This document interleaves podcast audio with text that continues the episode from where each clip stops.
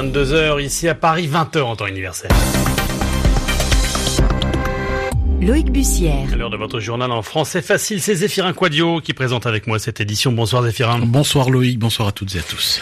À la une de l'actualité, l'Algérie où le départ d'Abdelaziz Bouteflika se précise.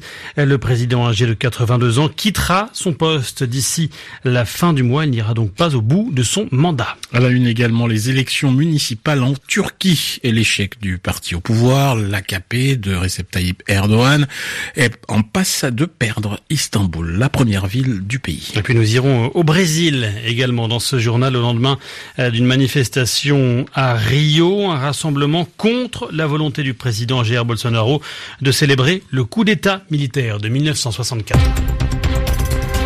Les journaux. Les journaux en français facile. En français facile.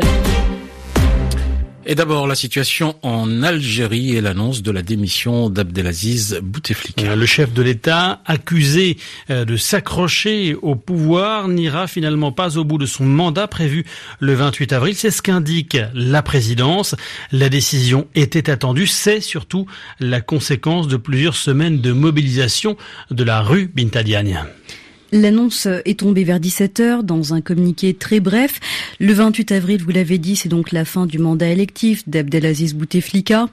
Par ailleurs, toujours selon ce communiqué euh, de la présidence, d'importantes mesures devraient être prises pour assurer la continuité du fonctionnement des institutions de l'État pendant toute la période de transition. On n'a donc pas à ce jour de date précise concernant la démission officielle du président, ni de détails concernant les mesures envisagées pour encadrer la période de transition. Selon la Constitution, une fois que la démission sera actée, c'est le président du Sénat, Abdelkader Ben Salah, qui devrait assurer l'intérim pendant une période maximum de 90 jours, une période durant laquelle une nouvelle élection doit être ensuite organisée.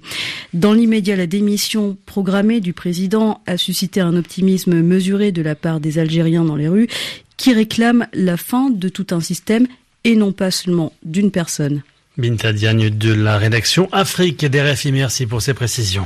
À la une également, le Brexit, euh, une fois encore au centre des discussions à Londres. Les députés britanniques votent en ce moment pour tenter, une fois encore, de trouver une solution alternative à l'accord de Brexit de la première ministre, Theresa May. Ils doivent notamment se prononcer pour ou contre le principe d'une union douanière. Élection encore, mais cette fois en Ukraine, où un comédien arrive en tête après le premier tour de la présidence. Et son nom Volodymyr Zelensky. Il a obtenu plus de 30% des voix hier, soit deux fois plus que le président sortant Petro Poroshenko. Euh, Volodymyr Zelensky est pourtant un novice en politique. Il n'a aucune expérience en la matière.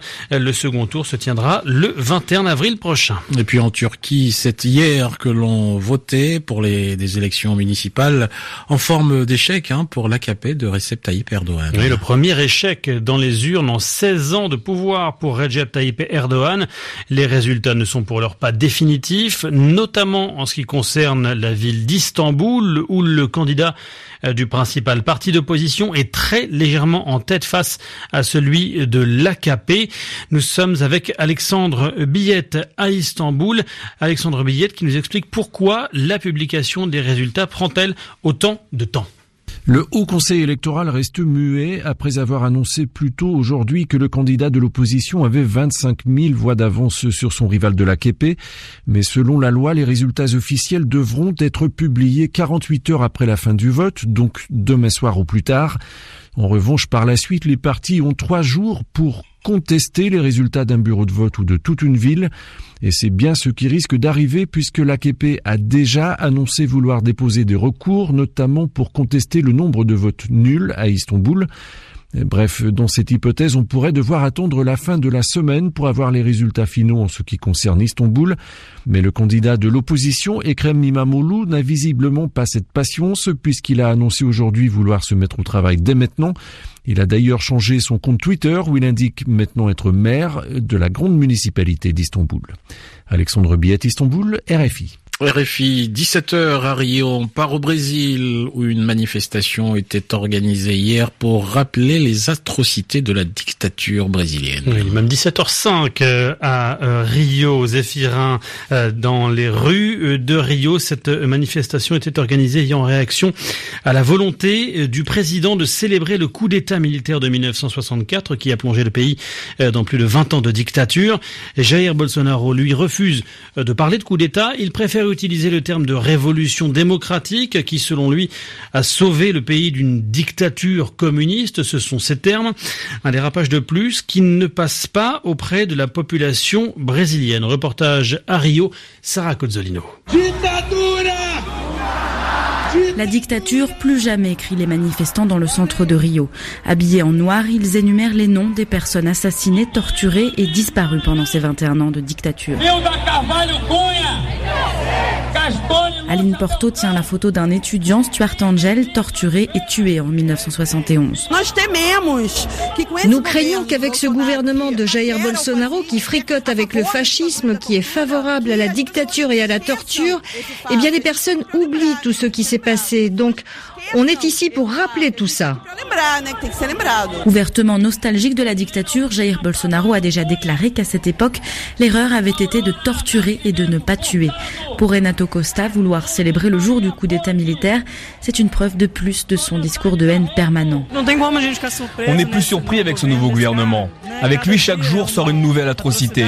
Par contre, on a peur. Moi, j'ai vraiment peur. Jusqu'où tout cela va nous amener? Est-ce qu'il y aura vraiment une prochaine élection? Et quand? On n'est plus sûr de rien. Depuis sa prise de fonction, les manifestations se succèdent contre Jair Bolsonaro et sa politique. Il est désormais le président en début de mandat le plus impopulaire depuis 1994. Sarah Cozzolino, Rio de Janeiro, RFI.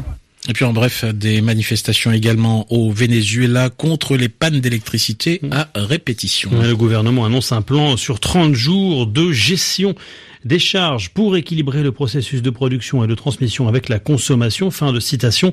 En pratique, cela se traduit par un rationnement de l'électricité pour 30 jours, la suspension des cours dans les écoles et la réduction de la journée de travail, Zéphirin. Le début d'une nouvelle ère au Japon, celle qui accompagnera le règne de l'empereur Norohito après l'abdication dans un mois de son père Akihito. le nom de cette ère, c'est Reiwa. Cela signifie la naissance d'une civilisation où règne une harmonie entre les êtres c'est ce qu'a précisé euh, le Premier ministre japonais Shinzo Abe. En France, pas de nouvelle ère, hein, mais de nouvelles têtes au Conseil des ministres en ce début de semaine. Oui, celle de trois nouveaux membres du gouvernement après les départs de Nathalie Loiseau, partie en campagne pour les européennes, et de Mounir Majoubi et Benjamin Griveaux, lancés eux dans la course à la mairie de Paris.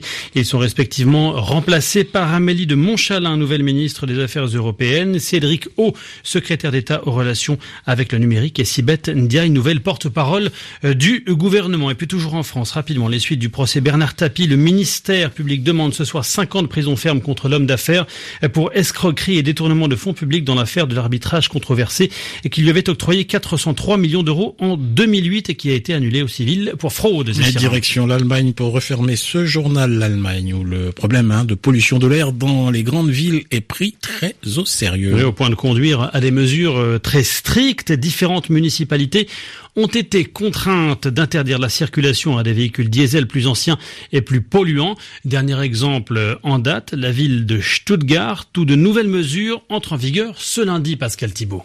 108,50 euros, c'est ce que coûtera la contravention, tout frais compris, pour les automobilistes. À partir d'aujourd'hui, les interdictions de circulation pour les plus vieux véhicules diesel sont renforcées à Stuttgart. Depuis le 1er janvier, les voitures et camions venant d'une autre région étaient concernés à partir de ce lundi, seuls les véhicules diesel disposant au moins de la norme 5 pourront circuler dans la capitale du Bade-Württemberg, peu importe le lieu de leur immatriculation. Des dérogations sont prévues pour les camions de livraison, les artisans, les ambulances, les pompiers, la police. D'autres peuvent être sollicités auprès de la mairie. Il n'y a pas de contrôle spécifique, les véhicules ne sont pas équipés de vignettes, ce qui relativise quelque peu la nouvelle réglementation. Une nouvelle manifestation contre ces mesures a eu lieu avant-hier à Stuttgart. Leurs initiateurs veulent même participer au municipal fin mai. Un récent sondage montre que le soutien pour ces mesures a fondu au soleil. Dans la région, les deux tiers des personnes interrogées s'opposent à ces interdictions. Un quart les soutient contre la moitié à l'automne dernier. Pascal Thibault, Berlin RFI. Merci, s'achève ce journal en français facile. Merci de l'avoir suivi, merci d'être fidèle à la radio du monde.